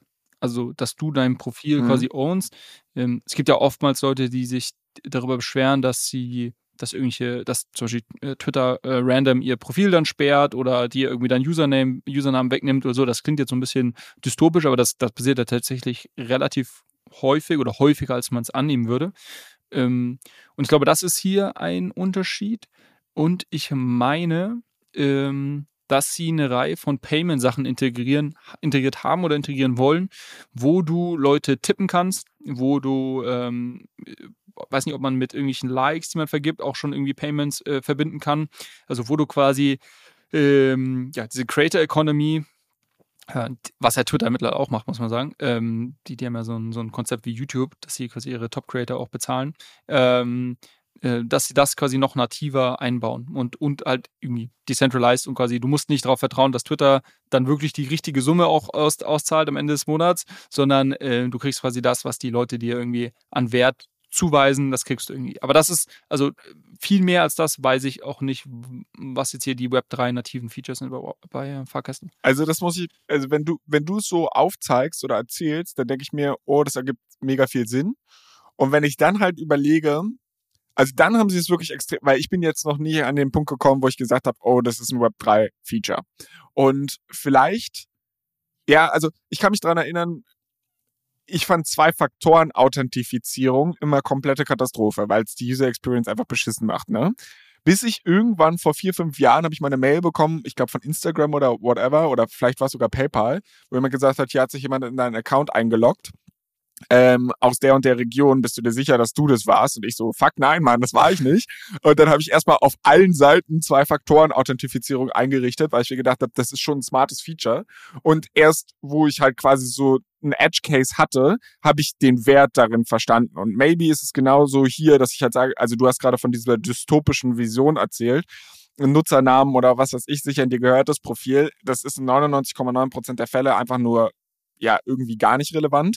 Aber vielleicht wird es irgendwann mal relevant und dann ist es cool, dass man sowas hat. Und dann muss ich sagen, also vielleicht gibt es diese Web3-Features, von denen ich jetzt noch nicht berichten kann, aber dann haben sie es extrem gut gemacht, weil es sich nicht anfühlt wie, also außer dass du dir deine Seed Phrase am Anfang notieren musst, merkst du nicht, dass irgendwas davon Blockchain-basiert ist oder es ist keine shitty Web3 User Experience. Ja, also ich werde es auch, ich, ich habe es ganz am Anfang benutzt, ich habe es jetzt die letzten boah, weiß ich nicht, zwei, drei Monate tatsächlich nicht mehr genutzt, Fahrkäster. Ähm, aber ich wollte mich jetzt auch mal wieder ähm, dazu bringen, das mal wieder mehr zu nutzen, um genau das mal so ein bisschen rauszufinden, was hier der, der Mehrwert ist. Ich habe äh, zuletzt einen Chart gesehen, der irgendwie die, was ich glaube, Weekly Active Users oder sowas zeigt und der war ziemlich Hockeystick-mäßig steil nach oben. Also äh, die scheinen schon irgendwas richtig zu machen. Ich muss auch, aber ich muss auch sagen, also das Gefühl, ich, ich glaube nicht, dass es sich bei mir in einem Habit widerspiegelt oder niederschlägt, aber dieses Gefühl, du bezahlst halt für ein Social Network, das viel, viel kleiner ist. Da hast du auch so ein bisschen das Gefühl, okay, du gehörst jetzt zu einer elitäreren Community mhm. und du nutzt es auch nochmal mehr, weil du am Anfang halt 14 Dollar oder 14 Euro bezahlt hast. Ich meine, das ist jetzt nicht die Welt, aber vielleicht motiviert, also vielleicht kann das der Kniff sein, so blöd es klingt, über diese Exklusivität mit dem Payment am Anfang schon zu kommen, dass die Leute sagen, oh, jetzt nutze ich es auch. Du hast dann so wirklich Inner Circles und maybe haben wir in fünf, sechs Jahren dann tatsächlich irgendwie einen würdigen Twitter-Competitor. I don't know. We will see. Aber ich fand, also Fazit, um da vielleicht auch mal einen Schlussstrich drunter zu setzen, ich fand's cool.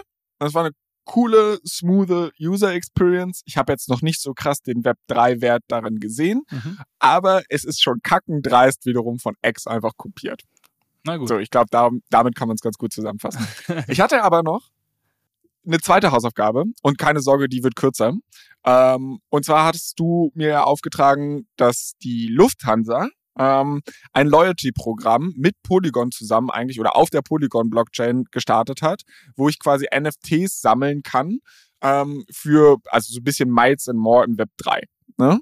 Und ich hatte vorher mir gedacht, ja, okay, die Hausaufgabe kriege ich in, in, drei Sekunden erledigt, weil ich hab, bin in der letzten Woche halt nicht geflogen und was soll ich da schon groß ausprobieren? Ähm, hab dann aber trotzdem mal recherchiert und habe gedacht, okay, ich probiere es trotzdem mal aus. Hab dann erstmal rausgefunden, wie dieses ganze Programm heißt. Das ist nämlich Uptrip. Ähm, hab mir die App dann runtergeladen. War und übrigens, sagen, war übrigens war auch, alles in unseren Shownotes, ne? Also nur so sowohl Uptrip als auch Fahrkäster waren in unseren Shownotes verlinkt. Echt?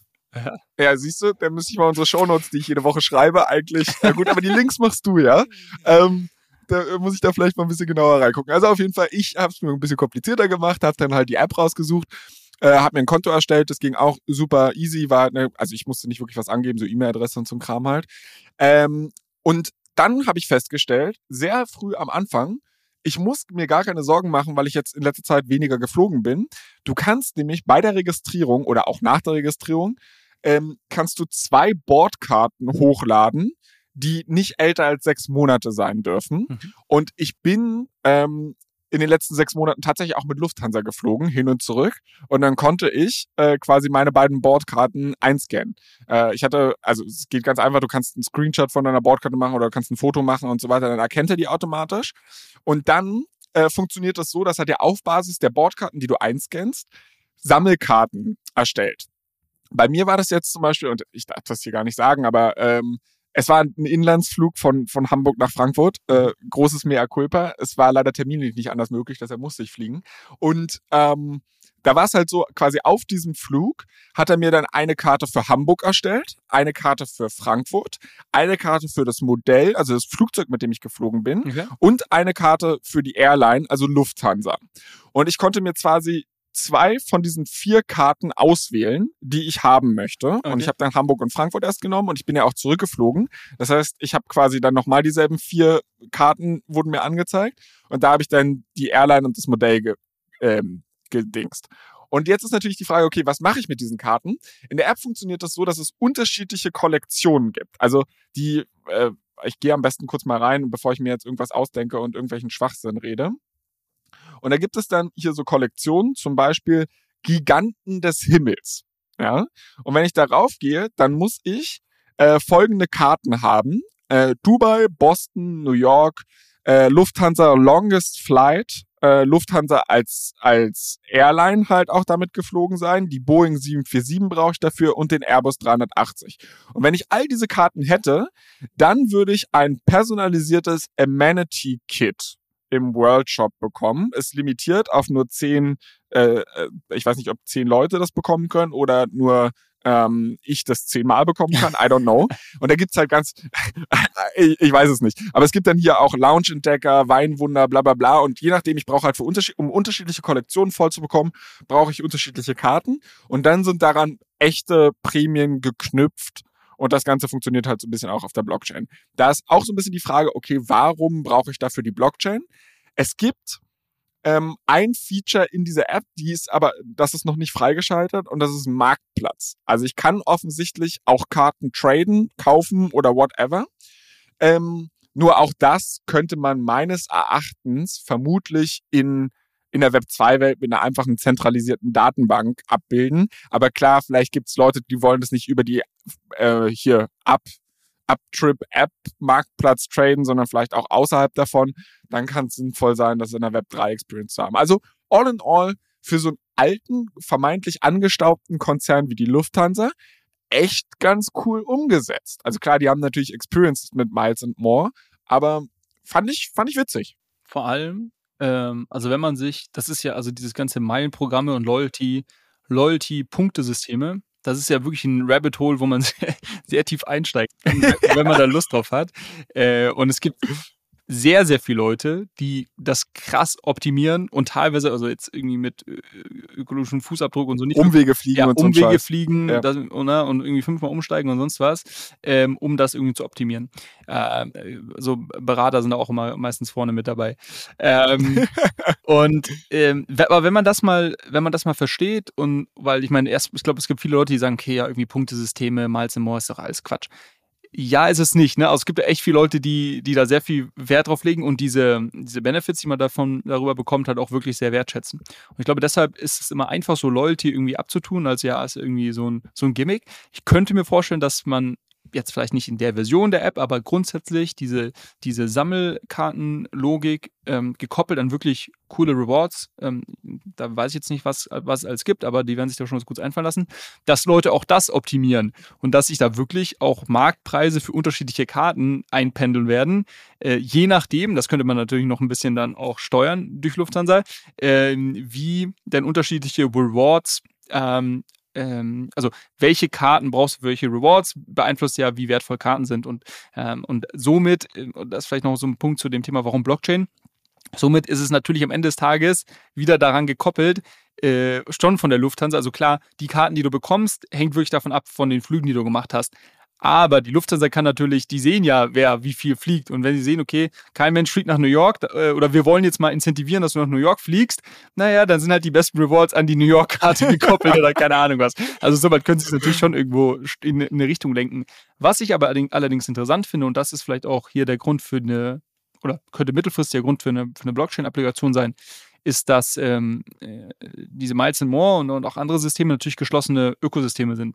Und ähm, wenn ich jetzt die Karten, die ich besitze, wirklich in einer Wallet auf der Polygon-Blockchain besitze, dann können natürlich, äh, kann man das natürlich öffnen. Also Uptrip könnte in Zukunft ein Marktplatz sein, wo auch andere Anbieter dir ähm, gewisse Incentives geben können, ähm, um würde halt so ein bisschen das, das Loyalty-Konzept ad absurdum führen, ne? Wenn ich jetzt, ist eigentlich scheißegal, ob ich mit, weiß ich nicht, Lufthansa oder Emirates fliege, weil ja. Also klar, für Uptrip super geiles Geschäftsmodell, aber für funktioniert dann so ein bisschen wie American Express, aber ist jetzt halt nicht nicht zwangsläufig mehr jetzt mehr in Lufthansa's Interesse. Das stimmt, da müssen wir dann schauen, wie man das Geschäftsmodell gestaltet. Äh, aber das ist grundsätzlich ein Vorteil, den du natürlich hast. Sobald es auf der Blockchain ist, ist es quasi, ähm, ja, kann ich es irgendwie universal ähm, einsetzen und können auch andere Leute darauf, ähm, darauf basiert Produkte aufbauen. Naja, gut.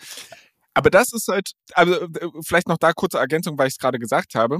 Ich meine, American Express hat ja auch so ein bisschen anderes Geschäftsmodell als Visa und Mastercard. Ich hatte bei Ohne Aktien wird schwer tatsächlich da mal eine Story gemacht, wo ich das in, in Gänze erklärt habe. Deshalb werde ich es hier nicht nochmal machen. Aber da funktioniert es ja auch extrem stark über dieses, wir versuchen Kunden damit zu locken oder zu motivieren, möglichst viel auszugeben, weil sie über die Spendings ähm, vor allem ihre Kohle machen und nicht über Zinsen, nicht über Überziehungszinsen oder so eine Geschichten.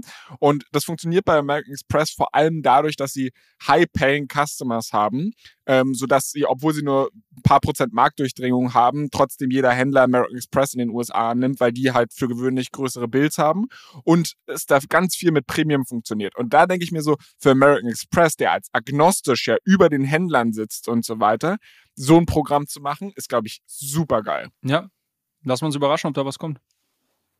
Ja, also ich fand es auf jeden Fall, hast dir zwei coole Hausaufgaben diesmal ausgedacht. Äh, hat beides, hat beides Spaß gemacht, war jetzt nicht super painful aus, auszuprobieren, hat, hat kein Geld gekostet, relativ nativ. Alter, ja, doch, doch, hier komm, erzähl nicht, ey, 14 Euro, hier, wer den Cent nicht ehrt, mein Freund.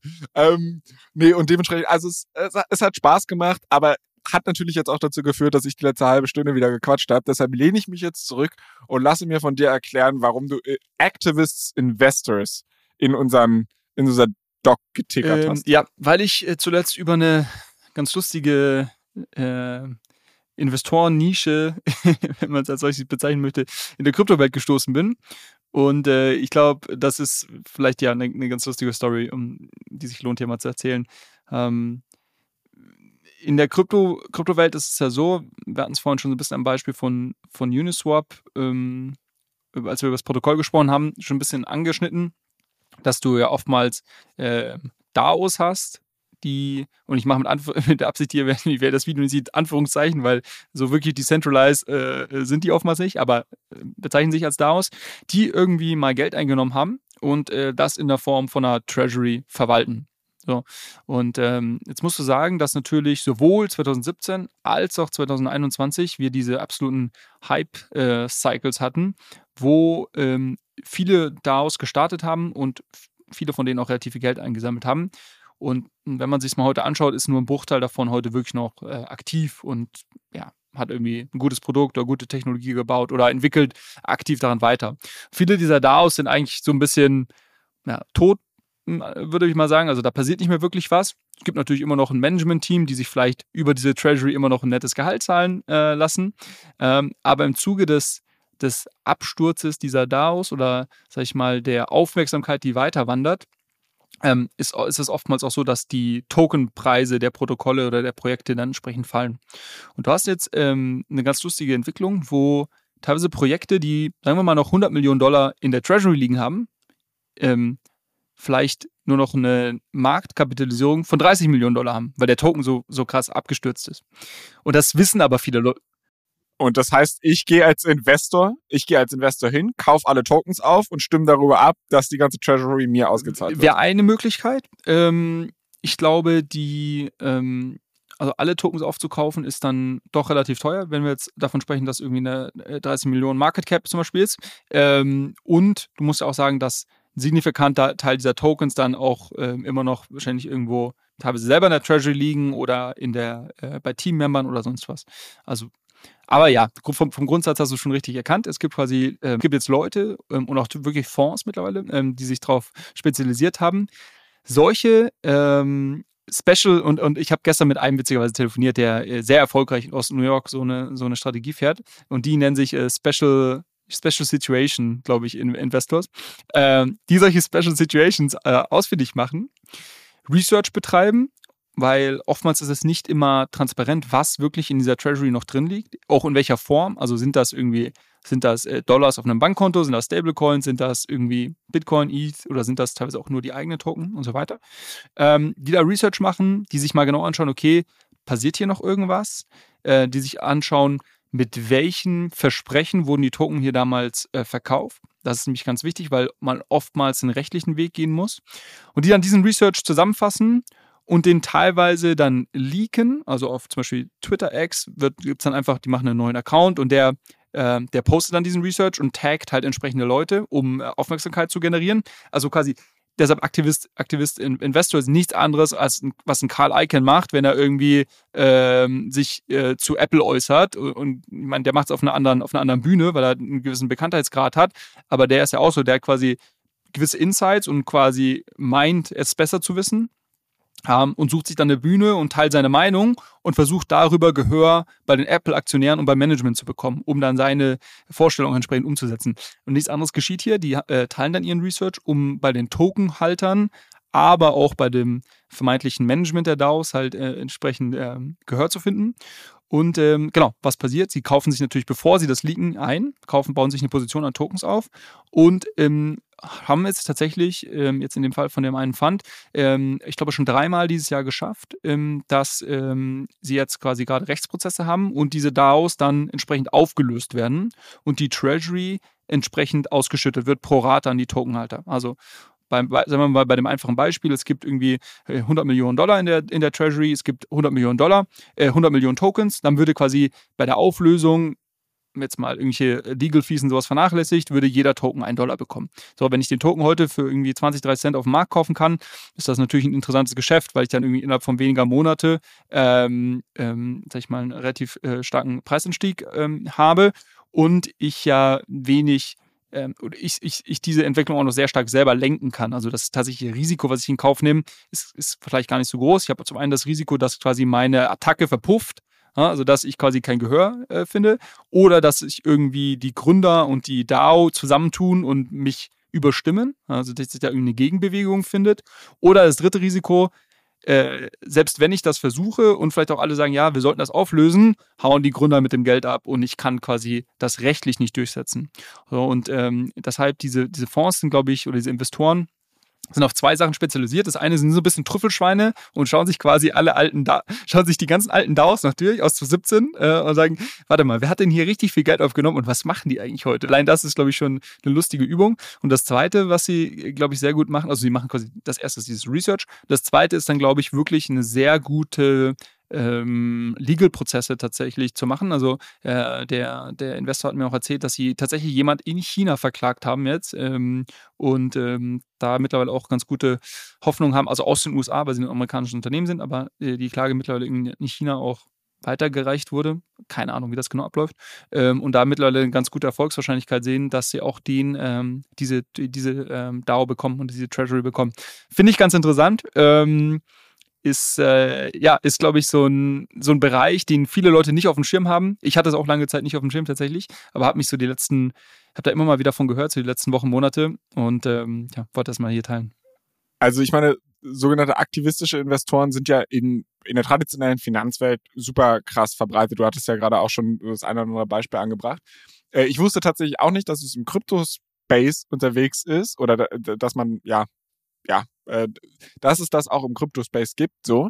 Aber man muss natürlich hier sagen, es ist halt nicht dieses Wert über Nacht im Schlaf reich Ding oder es ist auch ganz weit weg von einem passiven Einkommen, sondern wie der Name es vermuten lässt, hier musst du halt auch richtig ackern für dein Geld. Also du musst halt nicht nur den Research machen, sondern du musst halt den dann halt auch noch mit der Welt teilen, da das nötige Gehör finden und ähm, wie du gerade auch schon ja skizziert hast, kann es da unter Umständen mal rechtliche Unwägbarkeiten geben, wo du dann halt auch irgendwie das Know-how, die Ressourcen etc. brauchst, um, um sowas dann halt auch durchzustreiten. Also ich glaube, es ist jetzt halt keine Anlagestrategie, für den Everyday Investor. Aber ich glaube halt für institutionelle Investoren, die halt ihr Geld irgendwie im Kryptospace Also das sind fünf, wollen. also, Also ich, das sind ich fünf Jungs, sicher, die, an der, die an der Uni sind, New York und studieren, die irgendwie ihr Geld zusammengelegt haben und mittlerweile irgendwie ein paar Millionen damit gemacht haben. Also das ist jetzt nicht institutionell, das ist eher so äh, schlaue, schlaue Köpfe, die, die, die sich rechtlich vielleicht ein bisschen auskennen.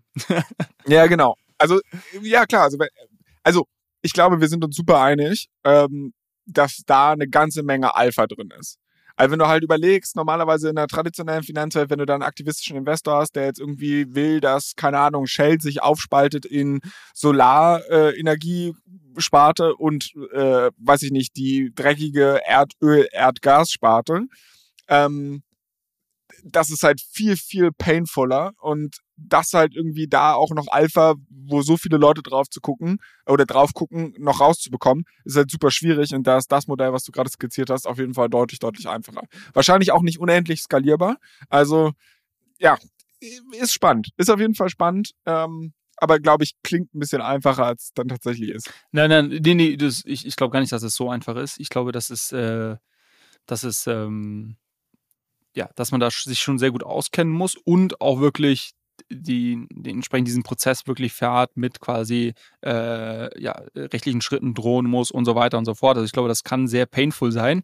Äh, ich glaube, wenn man sich aber entsprechend auskennt, und ich glaube, da gibt es jetzt einige ähm, Fonds oder, oder einzelne Investoren auch im Markt, die sich da entsprechend auskennen, die das vielleicht schon mal durchgemacht haben, dann glaube ich, kann es schon sehr profitabel sein, weil, ähm, wie gesagt, du halt dann schnell mal irgendwie 100, 200, 300 Prozent auf dein Geld machen kannst in Monaten, nicht in Jahren ähm, und, und das natürlich selber auch sehr stark ähm, steuern kannst. Aber das sollte jetzt hier überhaupt nicht als quasi In- Investmentstrategie an irgendwie Ja, das äh, ist halt- Everyday User sein. Ich finde es einfach eine interessante Story, ähm, weil es mir ähm, lange Zeit nicht so bewusst war, obwohl ich genau wusste, dass es quasi etliche Projekte gibt, die richtig viel Geld geraced haben und wo heute gar nichts mehr geschieht. Also, äh, aber ich habe nie quasi diesen, diesen zweiten Schritt gemacht, mir zu überlegen, okay, ähm, was tradet quasi der Token heute und ist das mehr oder weniger als das ähm, Geld, was in der Treasury liegt?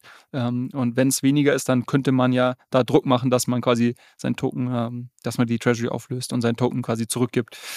Ähm, ja, von daher ist, ist glaube ich, sehr spannend, um auch zu sehen, in welchen Nischen die Leute da in der Kryptowelt ihre Investmentstrategien äh, finden.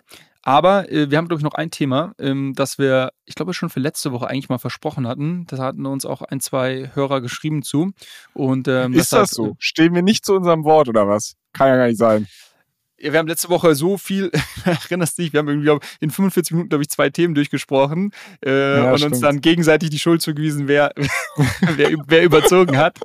Äh, deshalb liefern wir das jetzt diese Woche nach. Und zwar geht es um Eclipse, ähm, eine neue Layer 2 Blockchain, die ein sehr interessantes äh, Architektur gewählt hat ähm, und vielleicht so ein bisschen ja, Zukunfts, ähm, äh, zukunftsweisend ist, wie, ähm, wie, in Zuk wie in Zukunft äh, andere Layer 2s äh, gebaut werden. Ihr merkt schon, die Stunde ist vorbei, wir sind, äh, der, der Akku ist leer. Ähm, genau, und was Eclipse gemacht hat, also ist eine Layer 2 Blockchain im Ethereum-Ökosystem, aber ähm, sie haben gesagt, okay, äh, Layer 2 ist quasi schön und gut, weil wir wollen, wir wollen irgendwie langfristig im Ethereum-Ökosystem ähm, äh, aktiv sein, weil wir natürlich auch von diesem positiven Netzwerkeffekt, von dem Ökosystem, aber auch der Sicherheit der Layer 1 Ethereum Blockchain quasi profitieren wollen. Wir glauben aber, dass die Ethereum Virtual Machine, also der der Computer letztendlich äh, von Ethereum, äh, ähm, dass der nicht wirklich gut genug ist. Es gibt aber so eine andere Virtual Machine, die von Solana gebaut wurde und die ist wirklich, das ist quasi hier der, der Supercomputer. Die kann nämlich parallel ähm, ähm, Transaktionen prozessieren ähm, und nicht nur, ist keine, keine Single-Thread-Machine wie die EVM. Und äh, was sie jetzt geschafft haben tatsächlich, und das ist schon relativ innovativ, ist, dass sie eine Layer 2 Blockchain gebaut haben, die ähm, für die Execution nicht die Ethereum Virtual Machine nutzt, sondern eben die Solana Virtual Machine, die äh, mit S SVM abgekürzt wird. Und somit hast du quasi diese ganzen Vorteile. Wir haben hier, glaube ich, auch schon mal drüber gesprochen in einer Folge, ähm, was Solana da alles gebaut hat. Sowas wie Localized Fee Markets. Das heißt, wenn irgendwo ein NFT gemintet wird und super viele Leute auf einmal in die Blockchain ähm, rein wollen, äh, weil sie die NFT da bekommen, wirkt sich das nicht von den äh, Transaktionskosten, die ich dann zahle, auf meine Transaktion aus, wenn ich einfach nur irgendwie Token A gegen Token B tauschen möchte. Das ist ja auf Ethereum äh, und auf den anderen Layer 2s ähm, de facto noch der Fall heute. Das heißt, äh, diese Problematik der ähm, variablen Transaktionskosten habe ich nicht wirklich gelöst. Ne? Also es wird immer, auch auf Layer 2 Blockchains wie Arbitrum und Optimism, wird es immer wieder zu Congestion kommen oder einem, einem Stau kommen von Transaktionen, der quasi die auf einmal in die Blockchain wollen und die Reaktion wird dann immer sein, dass die Transaktionsgebühren entsprechend hochgehen. Und äh, es gibt natürlich viele Leute, die sagen, okay, das, das skaliert ja nicht und das kann ich jetzt eigentlich niemanden, der wirklich irgendwie ähm, eine, eine, Applikation hier auf, drauf bauen möchte, die darauf vertraut, dass quasi, ich muss ja irgendwie eine, eine, eine, Berechnung haben, was für Transaktionskosten ich haben werde und meine User auch haben werde. Den kann ich ja nicht sagen, ja, in 90 Prozent der Fälle kostet es irgendwie ein paar Cent. Kann aber auch mal sein, dass es 10 Dollar kostet, wenn mal wieder irgendein NFT mit durchdenkt. Also das ist ja keine, das ist ja keine, äh, äh, kein Versprechen, was ich irgendwie einem, einem, Unternehmer oder einer Unternehmerin machen kann, die irgendwie auf einem Layer 2 eine Blockchain, eine Applikation aufbauen soll. Und da kommt quasi jetzt ähm, Eclipse äh, mit der, mit der Solana Virtual Machine und sagt, das Problem werden wir lösen. Wir haben die komplette Execution Power von Solana quasi dabei, obwohl wir ähm, auf Ethereum, äh, im Ethereum-Ökosystem sind. Und wir haben noch was ähm, Innovatives gemacht, denn wir werden unsere Daten, die Transaktionsdaten, die wir zusammenbündeln, das ist ja quasi äh, so wie Layer 2 es funktionieren. Es werden viele Transaktionen komprimiert, gebündelt und dann quasi irgendwo gespeichert. Äh, normalerweise wird das, oder bei den meisten Layer 2s, äh, wird das eben auf der Ethereum Layer 1 Blockchain gespeichert, was aber ähm, auch immer noch relativ teuer ist. Ähm, und ähm, was äh, Eclipse jetzt macht, die sagen quasi, nee, wir haben nicht nur Innovation auf der Execution, auf dem Execution Layer, sondern wir speichern unsere Daten auch nicht auf der Ethereum Blockchain, sondern auf Celestia. Du erinnerst dich, über Celestia haben wir vor zwei Wochen hier gesprochen, äh, im Zuge des Airdrops, äh, den sie jetzt ähm, angekündigt haben.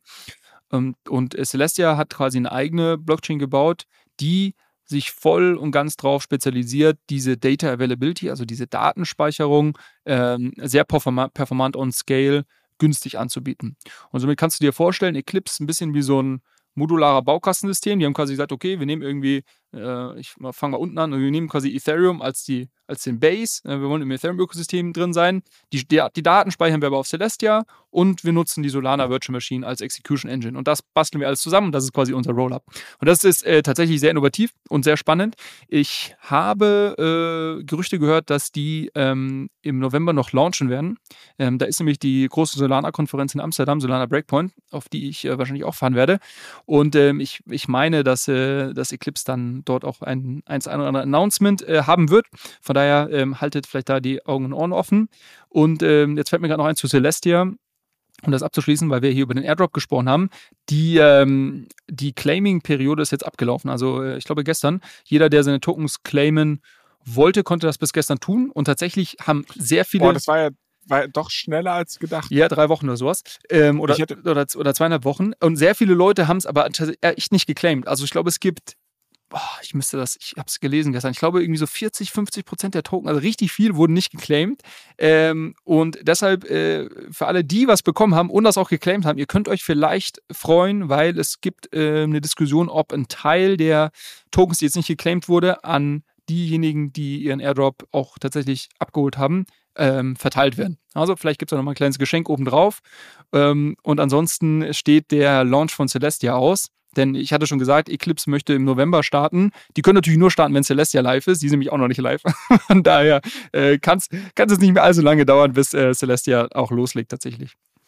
Also ich muss sagen, du hast gerade erzählt und hast da irgendwie von Modular und bla bla bla und dann wird hier zusammengebaut und ich habe versucht dran zu bleiben. Mir fehlt allerdings natürlich so ein paar technische Grundlagen, um ganz genau zu checken, was für ein krasser Gamechanger das ist. Das heißt, vielleicht nochmal, wenn du das ganz kurz runterbrechen müsstest, wenn jetzt Eclipse kommt, sind die zum Beispiel, also nur für mich jetzt als kompletter Laie, sind die ein Competitor zu Arbitrum und Optimism und wird jetzt GMX irgendwann auf Eclipse laufen und nicht mehr auf Arbitrum oder wird sowas nicht passieren oder, genau. oder werden jetzt einfach dadurch neue Applikationen möglich, die vorher gar nicht möglich waren und das werden wir formal sehen, aber das Ökosystem ist schon so aufgeteilt, dass und also vielleicht da nochmal so dein, dein bigger Take drauf zu werfen. So, sowohl als auch. Also wir, wir werden, genau, das ist quasi ein, theoretisch ein Competitor zu anderen Rollups, aber auch ein Competitor zu anderen Layer One Blockchains.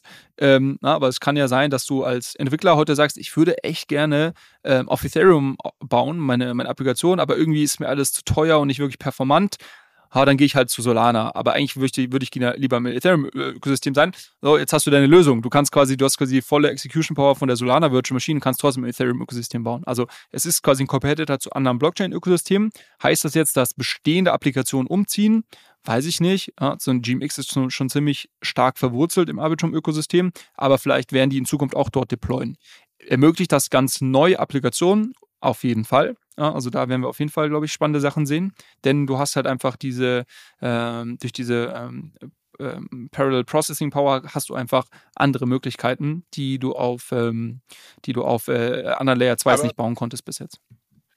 Aber jetzt erzählst du mir hier, wie toll Eclipse ist. Und ich kann mich noch daran erinnern, wo ich vor einem ja, halben Jahr mit mir gehadert habe, ob ich meine Arbitrum-Tokens verkaufen sollte oder nicht. Da hast du gesagt, du glaubst langfristig ans Arbitrum-Ökosystem. Für Arbitrum ist das jetzt voll scheiße. Und ändert das deine Meinung über deine Arbitrum-Tokens? Nein, nee, also ähm, nein, tut's nicht. Ähm, langfristig werde ich meine Meinung da vielleicht ändern. Aber ich glaube, wozu ich nach wie vor stehen würde, ist, dass ich sage, du hast relativ starke ähm, Netzwerkeffekte und Abhängigkeiten. Und genau diese Frage, die du gerade gestellt hast, wird jetzt ein GMX auf Eclipse wechseln, wo ich sagen würde, nee, werden sie erstmal nicht tun, weil sie eben schon in einem bestehenden sehr stark verankert sind und da ähm, eine Userbase haben, da irgendwie keine Ahnung, Netzwerk aufgebaut haben. Und ich glaube, und das wird eine spannende äh, Frage sein, die wir über die nächsten, boah, weiß ich nicht, zwölf Monate vielleicht oder zwölf bis 18 Monate so ein bisschen mal beurteilen können, ob ähm, es sich auf Layer 2 Blockchains ähnlich verhält wie auf Layer 1 Blockchains, nämlich dass User, gewisse User nur in gewissen Ökosystemen aktiv sind. Also was du heute bisher hattest, ist, dass irgendwie äh, es gibt User, die sind nur im Ethereum, auf der Ethereum-Blockchain aktiv und andere, die sind irgendwie nur auf der Solana-Blockchain aktiv. Und dann gibt es irgendwie andere, die sind auf so ganz komischen Blockchains wie Cardano aktiv. ähm, und äh, die, die haben es immer noch nicht gelernt. Ähm, und ähm, und, und andere sind im Kosmos-Ökosystem aktiv und so weiter. Und was man gesehen hat, und Leute haben das auch analysiert, ist, dass das relativ, ähm, ähm, relativ starke ähm, Ökosystem isoliert ist. Also Leute, die nur, die hauptsächlich auf Ethereum sind, sind selten auch auf Solana aktiv. Gibt es manche, aber nicht der Großteil. Und die Frage ist, ob das jetzt auf Layer 2 Blockchains auch stattfindet. Das heißt, ob User, die heute auf Arbitrum aktiv sind, nach wie vor 80% ihrer Aktivitäten in Zukunft auf Arbitrum machen werden. Und das ist eben eine Frage, die, nur nicht, die wir noch nicht beantworten können. Es gibt meiner Meinung nach könnte das ganz gut so sein, weil ich glaube, äh, wir sind einfach so als Menschen auch gestrickt, wenn wir uns einmal irgendwo an irgendwas gewöhnt haben, wollen wir nicht ständig irgendwie wechseln und so weiter. Es gibt so, so quasi so einen Brand-Effekt, ähm, du fühlst dich vielleicht zugehörig, du hast da irgendwie deinen Airdrop bekommen und so weiter.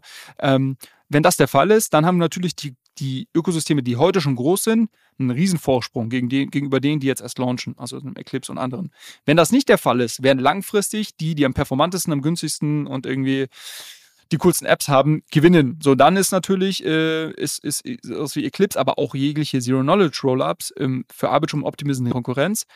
In Klammern, die haben beide schon bekannt gegeben, Arbitrum als auch Optimism, dass sie auch in Zukunft dann an, auf Zero-Knowledge-Technologie um, ähm, umswitchen wollen. Von daher können aber wir nicht beantworten. Doch, aber äh, genau das, also ich, ich meine, okay, ich bin ja nur ein Laie und habe keine Ahnung. Aber so wie ich mir das vorstelle, sind halt also wenn ich heute zum Beispiel auf Netflix gehe, ist mir scheißegal, ob Netflix seine Filme auf eigenen Servern, bei AWS, bei Google, bei Microsoft oder wo auch immer geparkt hat, sondern ich will halt im Endeffekt, dass die ganze Nummer läuft. Und ich glaube, wenn die Web 3 Welt eine Zukunft haben soll, dann muss sie so eine seamless, smoothless äh, User Experience bieten, dass der User eigentlich überhaupt nicht mitbekommt, in welchem Ökosystem er. Also ich glaube, meine These wäre, die Ökosysteme verschmelzen eh so sehr miteinander, dass du es als User gar nicht mitbekommst. Also klar, du hast Developer Activity, ja.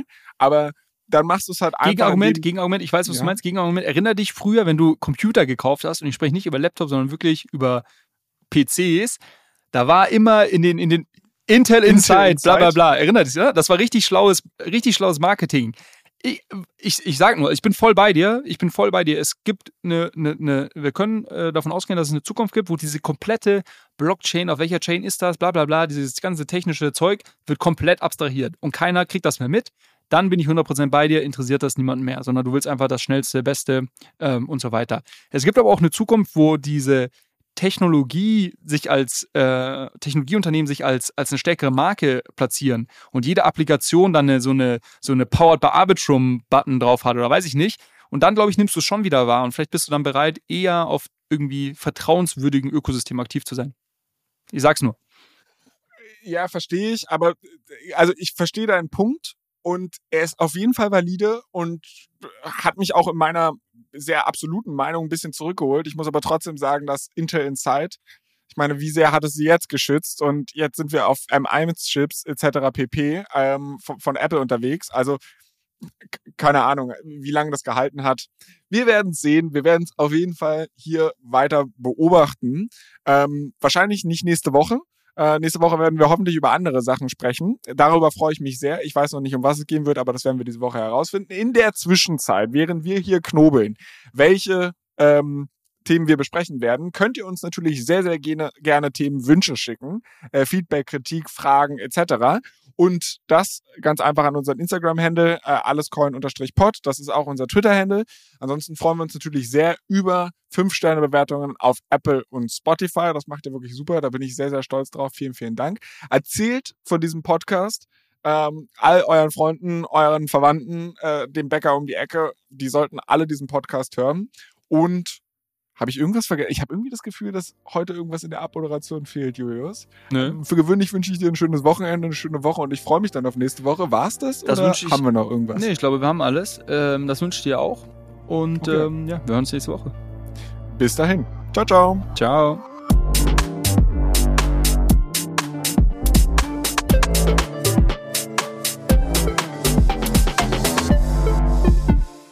Dieser Podcast wird produziert von Podstars